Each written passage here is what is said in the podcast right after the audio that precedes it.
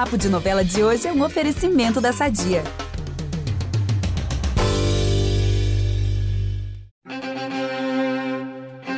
Ih, Nicolas, pior que eu amo uma trilha de casamento, uma vibe assim de matrimônio, só que dessa vez a trilha tá errada, amigo. A gente vai falar é de fim de casamento, né, Gabi? É, mas assim, qual é a trilha pra divórcio? Eu confesso que eu não sei, hein? Aí depende, né, amiga? Tem divórcio que a gente, sei lá, coloca um Hilarie, uma música bem é, animada. Outra marcha E tem fúnebre. divórcio que a gente fica triste. Pois é, mas na dúvida, é melhor, amigo, colocar a trilha do papo de novela mesmo. Enfim, gente, chegou ao fim o casamento mais rápido das telenovelas brasileiras. Pelo menos é o que parece, porque em Amor Perfeito, o Orlando vai pedir o desquite da Gilda. Ah, esse é um Hilarie, né? Vamos combinar. É. E a Ruiva vai declarar guerra contra ele, contra a Maré. Enfim, vai sobrar até pro coitado do Marcelino mais uma vez. E na novela das sete, a loja Fuzue corre o risco de ser incendiada. E em Terra e Paixão, a Agatha vai mostrar que é uma boa de uma interesseira e vai conseguir algumas vantagenzinhas, sabe? Do Antônio do Caio, o seu próprio filho. Olha isso, hein? Nossa, até o Caio. Enfim, gente, segura aí que lá vem bomba atrás de bomba. Eu sou Vitor Gilardi, apresento esse podcast com a Gabi Duarte e a gente volta logo depois da vinheta. É impressionante como o tempo só te valoriza. Porque eu sou rica! Eu sou rica! Pelas rugas de Matusalém. Agora a culpa é minha. É isso? A culpa é da Rita! A semana de amor perfeito começa com a ira de Orlando. É isso mesmo, não é da Gilda, não, é do Orlando mesmo. É que ele descobre que a Lucília morreu após a armação da Gilda, né? Lembrando que a Gilda foi a autora do crime. E ele jura honrar a memória da sua prima, né? Que eles tinham suas desavenças, mas ele gostava muito dela. E para começar, o que, que ele faz? Ele exige que Gilda se afaste do Marcelino. Pois é, e a Gilda, a princípio, ela vai ficar arrasada com isso. Mas depois ela também faz uma descoberta. Ela flagra o Orlando e a Maria juntos. Aí ela sofre horrores por ter sido enganada, mas depois jura se vingar dos dois, né? Só que aí isso acaba respingando no próprio Marcelino. Gente, o Marcelino tá sempre sofrendo, né? Por causa do problema dos adultos. Tadinho, gente, do Marcelino. Não para quieto no canto dele. Sim, gente. Olha, história triste feita da Ju. Porque, coitado, so- esse daí sofre. É. E dessa vez, a Gilda vai pegar pesado e envia o pobre do Marcelino para um colégio interno. Mas a Maré e o Orlando descobrem o paradeiro do menino, tiram ele de lá, enfim. Até que isso vai ter uma consequência boa no fim das contas. Porque o Júlio garante que a Gilda vai perder os direitos sobre o Marcelino. Então o menino acaba voltando para a Irmandade. Olha que legal. Ai, que bom. E como o Marcelino acaba voltando pra Irmandade, não tem mais porque o Orlando continua casado com a Gilda, né? Já que ele se uniu à Ruiva, assim, só por causa do menino que tava ali, né, sob a, sob a guarda dela. Por isso, o Orlando anuncia que pedirá o desquite da mulher, né, da Gilda, e ela desaba, né, se desespera com a partida do Orlando, porque ele faz as malinhas e vai embora. Chora até nos braços da Rita, faz aquele drama. Mas, assim, eu não sinto pena nenhuma. Não sei vocês, mas zero pena. Nem um pouco. Apesar que Dona Mariana Ximenes ela é tão boa É. que se ela quiser, ela faz a gente sentir pena da Gilda sim, porque ela brilha demais. Mas é como a Kate falou no fim de Vai na Fé por causa do Theo. Não precisa ter empatia nessa hora, não, né? Eu tô assim não, com a Gilda. precisar não precisa. Mas eu estou dizendo só que eu não duvido que ela faça a gente sentir pena. É. Mas agora eu vou falar da primeira morte que vai rolar nessa semana de amor perfeito. Gente, a Hermínia falece e o Tadeu não sabe o que fazer com o Leonel. Afinal, a Hermínia era a enfermeira que cuidava dele por anos, né? É. Que ficou ali ao lado dele nesse tempo todo que ele ficou sumido. E aí, sem saída, o Tadeu leva o Leonel até a Irmandade. O Frei Severo percebe que chegou a hora da verdade e chama Maré pra conversar. Ela, claro, fica completamente sem chão, atordoada, atônita, perplexa, ao se dar, ao, ao, ao ficar de frente, né, pro pai dela. Só que o triste, gente, é que o Leonel, ele não reconhece a própria filha. Ai, gente, tadinha da Marina. Mas assim, isso explica essa. Ele, o Leonel tá desmemoriado, por que que ele não né, procurou a Maré durante esses anos todos? Porque quando é, teve esse boato do Paulo Gorgulho voltando na novela, a gente se perguntava, gente, mas será que ele não ficou com pena da filha, não voltou pra livrar a cara dela da prisão? Mas não, gente, ele tá sem memória e a Maré vai constatar isso. Que tristeza. E a segunda morte, né, é bem trágica e triste que vai rolar na novela. O Fabiano, filho da Elsa do Turíbio, volta para Águas de São Jacinto, para casa ali dos pais. Mas ele é logo internado com tuberculose e a Verônica, ela avisa a Elsa que ela precisa voltar porque o filho tá mal. E claro que, com a saúde do filho em jogo, a Elsa, né, ela prometeu que não ia voltar para a cidade, ela acaba voltando para Águas, mesmo depois de ter fugido de lá. Só que o Turíbio, né, atira contra a Elsa e acaba atingindo o Fabiano, que não resiste. É isso. E aí a Elsa fica desesperada e o Turíbio é detido por causa da morte do filho. Enfim, gente, assim, o clima em Águas de São Jacinto vai ser de luto total com essa tragédia. Ai, que tristeza, né? Essa coisa de pai matar o filho. Muito. Ai. E ele queria matar a esposa. Nossa, baixo astral, gente. Mas enfim, para não terminar nesse clima, eu vou jogar mais um spoilerzinho aqui. A Verônica apoia a candidatura da Cândida. Olha que legal essa aliança. Legal. Porque a Cândida já disse que quer se candidatar à prefeitura de Águas de São Jacinto. Uhum. Então ela reúne ali as mulheres da cidade para esse seu lançamento na política. Olha, seu Anselmo que se cuide, hein? Porque vem aí uma adversária de peso pra ele. Vem, vem, gente. Torcendo aí pra ela ganhar. Agora partiu o Fuzue porque na semana passada a Luna recebeu uma ligação misteriosa e tava ali acreditando ser a Maria Navalha, a mãe dela que ela tanto procura, que tá desaparecida e tal. Uhum. Só que, lamento informar que esse reencontro não vai acontecer, pelo menos não agora. Durante o tal telefonema, a Luna perde o sinal e fica sem saber se era ou não a mãe dela, se era a tal Maria Navalha. Nossa, que decepção, né? E os dias da Luna nessa semana estão assim, que nem mocinha de novela das sete. É que a Olivia, a tal ex do Miguel que voltou dizendo que tá esperando o filho dele, se encontra com Luna e a ameaça. Só que do nada, a Olivia assim desmaia bem na- no meio da conversa, sabe? Que tá ali falando com a Luna, a Luna fica nervosa. Enfim, será que ela tá grávida mesmo, Ih, gente? que doideira. Ai, gente, será? Porque também é um golpe clássico de É. novela, essa coisa de fingir gravidez. Uhum. Mas vamos ver. Vamos aproveitar que estamos falando de família tudo e falar do nosso patrocinador? Há 80 anos, a Sadia leva qualidade, sabor e praticidade para a mesa dos brasileiros. Sabia que o presunto mais vendido do Brasil é da Sadia? Assim como os outros produtos da marca, ele é muito gostoso e combina com vários momentos do nosso dia, do omelete no café da manhã até a saladinha no almoço. Seja qual for o dia, seu dia pede Sadia. Agora vamos falar de um dos maiores mistérios da novela, que é o tesouro escondido lá na Fuzue. O Merreca encontra a chave da lua, que é uma das chaves que abre esse tesouro. Uhum. E aí ele leva essa chave para ser avaliada e uma pessoa misteriosa dá um golpe nele por trás e leva essa chave aí da lua. Gente, quem será essa pessoa? Eita, gente, quem será? Deixa eu ver, tem alguns palpites, né? Tanta gente de olho nesse tesouro, né? Porque a lista é grande. Ai, se viesse parar na minha mão, eu não ia reclamar, não, tá? E também não ia avisar ninguém. Enfim, olha, não sei se tem relação, mas o Cataoro chegou a ver o Merreca mostrando a chave de lua pro Pascoal. E aí, depois que o Merreca tiver sido golpeado, a Luna encontra o Cataoro machucado e mostrando ali um desenho das chaves da lua e do sol. Aí o catador vai pro hospital, fica um tempo lá.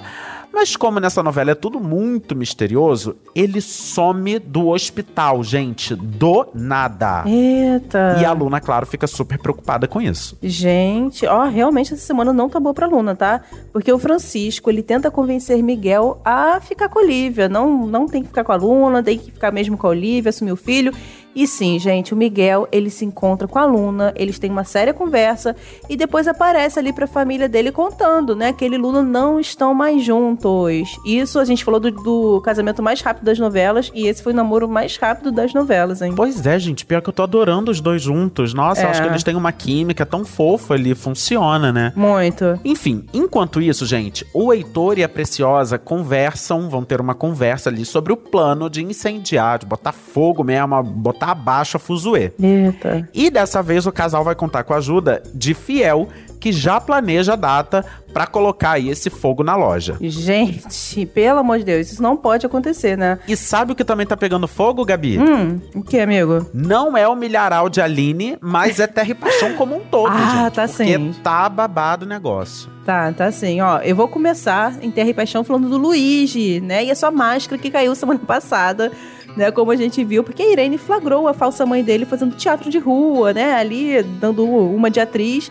E ela, Irene, impõe condições ao Luigi para não contar ao Antônio que o italiano mentiu, né? Que ele é um farsante. E sem saída, o Luigi, ele vai ter um encontro com a Anneli e vai avisar que tá proibido de vê-la. Ai, de novo, né? Eles ficam sempre sendo proibidos de se ver, mas eles continuam se vendo. Enfim, esses dois não tem jeito. É, não levo fé não, que eles, que eles vão deixar de se ver de vez. Ó, mas as coisas também vão meio que desandar pra Irene, né? E ó, essa semana tá ruim pra ela, tá? Porque primeiro o Marino descobre que a Irene fez uma transferência de grana e grana alta Hum. pra Nice, justamente no dia do sequestro da Agatha. Ah. Lembrando que como o Marino catou lá o celular do Gregório, que foi quem sequestrou a Agatha, ele já viu Uhum. uma ligação ali entre o sequestro e a Nice. É. E aí então ele descobre também essa transferência de dinheiro da Irene pra Nice e ele já fica ali esperto com a situação. E depois, gente, a Petra ainda vai flagrar a Irene junto com o Vinícius. E ela vai super estranhar nessa aproximação. Como assim o geólogo que tá trabalhando pro meu pai, almoçando com a minha mãe, ó, sabe, tendo um almoço reservado? Como assim? Não entendi.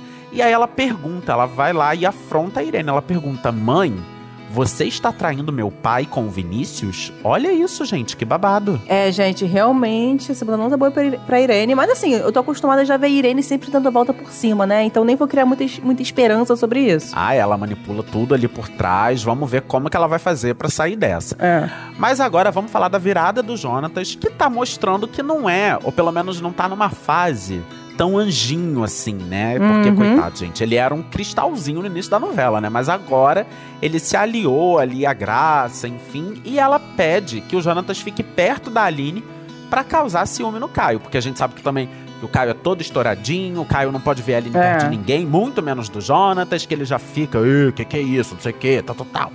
E o Jonatas obedece, gente. Ele realmente vai fazer cumprir ali essa aliança que ele formou com a Graça pra acabar com Caio e Aline. Ó, pessoal, e lembrando que no episódio de quinta que vem, ó, teremos a presença aqui de Paulo Lessa no podcast Papo de Novela pra falar da nova fase do seu personagem.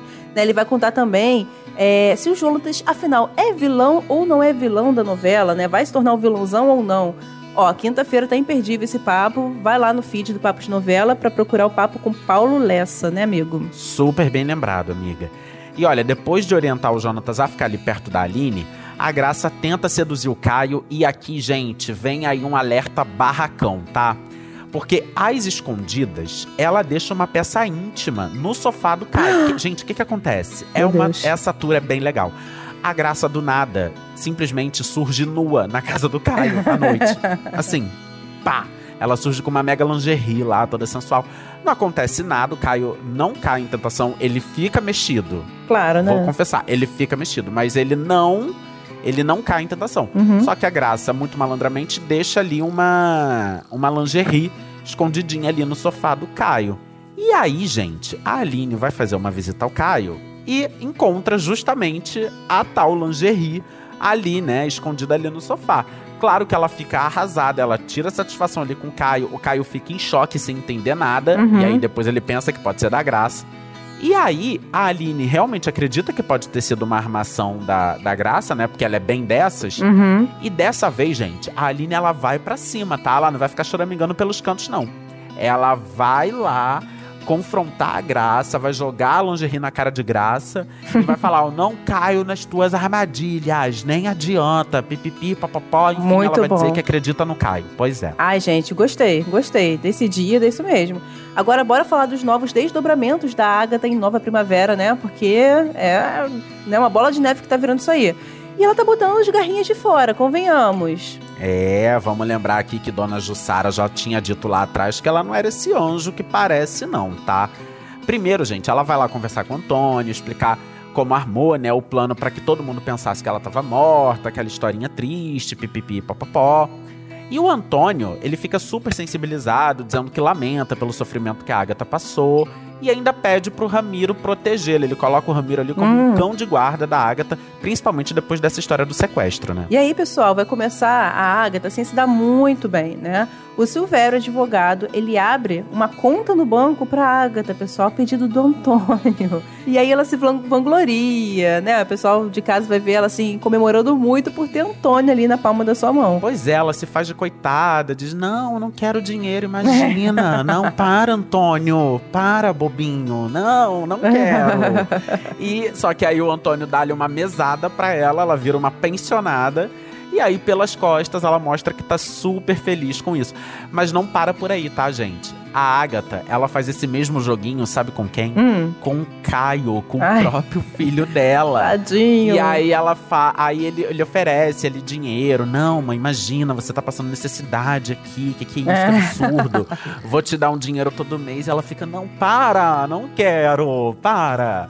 E aí ele dá dinheiro pra ela. E ela fica também super feliz, gente. Olha isso, que safada. Gente, Olha. muito safada. Famoso fazendo doce. Pois é, e ela ainda fala: não, imagina, eu zero tô interessada no dinheiro do Antônio, zero tô interessada no dinheiro de Meu Deus, ninguém. gente. Olha, que lábia isso. manipuladora. Olha, pois é. Ó, e pra finalizar essa semana de ouro pra Agatha, né? Porque ela tá se dando bem em tudo. O Rodrigo, né, o advogado, ele vai avisar ao Caio que o segundo casamento do Antônio, que é com a Irene, né, pode ser anulado, porque a Agatha não tá morta, pessoal. E logo a Agatha, resu- resumindo, teria os direitos como esposa no lugar da Irene. Ou seja, direito a tudo que é do Antônio. Olha. Gente, que mulher é essa que voltou e tá conseguindo tudo? O pior é que quando ela voltou, a gente logo pensou: nossa, gente, que legal, voltou tão do bem, caiu do céu aqui de novo, agora sim, acabou pra Irene, pro Antônio, ai meu Uhum. Deus, ela vai. A força do bem se unindo. É, gente, não sei não, tá? Melhor ficar de olho bem aberto. Mas enfim, por enquanto o Papo de Novela fica por aqui. Uhum. Lembrando que quinta que vem a gente tá de volta com o Paulo Lessa, falando aí do Jonatas, falando de Terra e Paixão. E todo domingo tem essa fofoquinha aqui, esse resumão de spoilers da semana das novelas, você não pode perder. Isso mesmo, e já sabe, para ouvir os nossos programas você pode usar o Globoplay ou entrar no G-Show. Nos aplicativos de streaming é só procurar por Papo de Novela. E pessoal, não deixe de seguir o podcast na plataforma que você usa. Assina lá que assim você recebe uma notificação sempre que tiver um novo episódio. É isso, eu sou Vitor Gilardi, hoje assinei, produzi e apresentei esse episódio com a Gabi Duarte. A edição, você sabe, é do nosso queridíssimo Nicolas Queiroz. É isso, galera, um beijo, até a próxima! Beijo, pessoal! Ai, Agatha, não adianta me pedir pix, não, tá? Pelo amor de Deus, não venha com pix pra cima de mim, que na tua eu não caio. Beijo, gente.